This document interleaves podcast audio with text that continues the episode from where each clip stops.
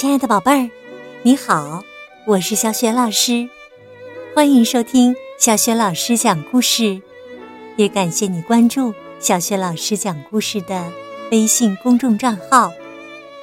下面呢，小雪老师带给你的故事名字叫《钟的战争》，故事开始啦！钟的战争。从前的从前呐，发生了一场战争。这是一场很可怕的大战争，双方很多士兵都战死了。两方的军队日夜不停的互相射击，这样打了很久。一方已经把做大炮的铜用光了，也没有铁来做刺刀了。这一方的统帅叫超级大将军，别名大炸弹、大射击、大轰隆。他命令大家把全国钟楼上的钟通通拆下来，合在一起铸成一枚特大号的炮弹。虽然只有一枚，可是大到一发射就能打赢所有的战争。开启这枚大炮弹呢？需要十万辆起重机，把它运到前线需要九十七列火车。超级大将军兴奋地摩拳擦掌，说：“我们这枚大炮弹一发射，敌人就逃到月亮上面躲起来了！”哈哈哈！伟大的一刻终于来了，特大号炮弹瞄准敌军。大家都用耳塞把耳朵塞住，以免耳膜被大炮的巨大声响震破了。别名“大炸弹、大射击、大轰隆”的超级大将军一声令下，发射！一名炮手按下发射键，立刻响起一阵非常洪亮的钟声，传遍整个战场。叮！咚！咚！大家掏出耳塞，好听个仔细。叮咚当！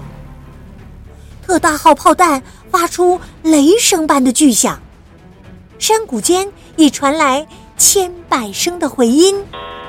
叮咚当！超级大将军第二次大吼。发射！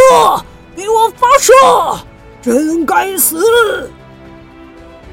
炮手再按了一次发射键，这次啊，还是响起节庆时那种欢乐的钟声，传遍了每个壕沟，听起来呀，就像全国钟楼上所有的钟正同时被敲响。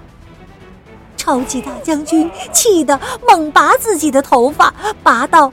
只剩下一根儿了。接着，是一片寂静。然后，敌军的阵地开始以轻快的巨响回应着，好像在打什么信号似的。那声音竟然同样是叮咚当。原来呀。敌军那位别名也叫做“大炸弹、大射击、大轰隆”的统帅死对头，也想到了同样的点子了，用他们全国钟楼的钟一起铸造成一枚特大号的炮弹。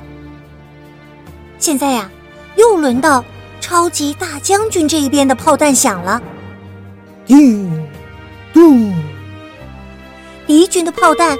回应着，到！双方的士兵从战壕里跳出来，朝向敌军跑过去，手舞足蹈的高喊：“钟响了，钟响了，过节了！”谁也没想到，和平就这样突然来到了。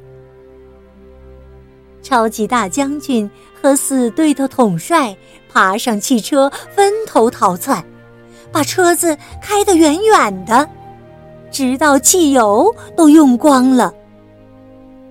可是啊，即使他们已经远离了战场，钟声还是紧紧的跟随着他们。